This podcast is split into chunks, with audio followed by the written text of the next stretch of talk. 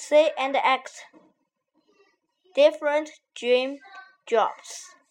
It is Sunday. The children are doing a service in the street. Excuse me, I'm from Rainbow Primary School. Can I ask you some questions? Of course. Are you a student? Yes, I am. What do you want to be in the future? I want to be a teacher. Excuse me, what's your job now and what's your dream job? I'm a shop as assistant now, but I want to be a writer. I want to work at home. Do you have a dream, sir? Yes, of course. I want to be a traveler.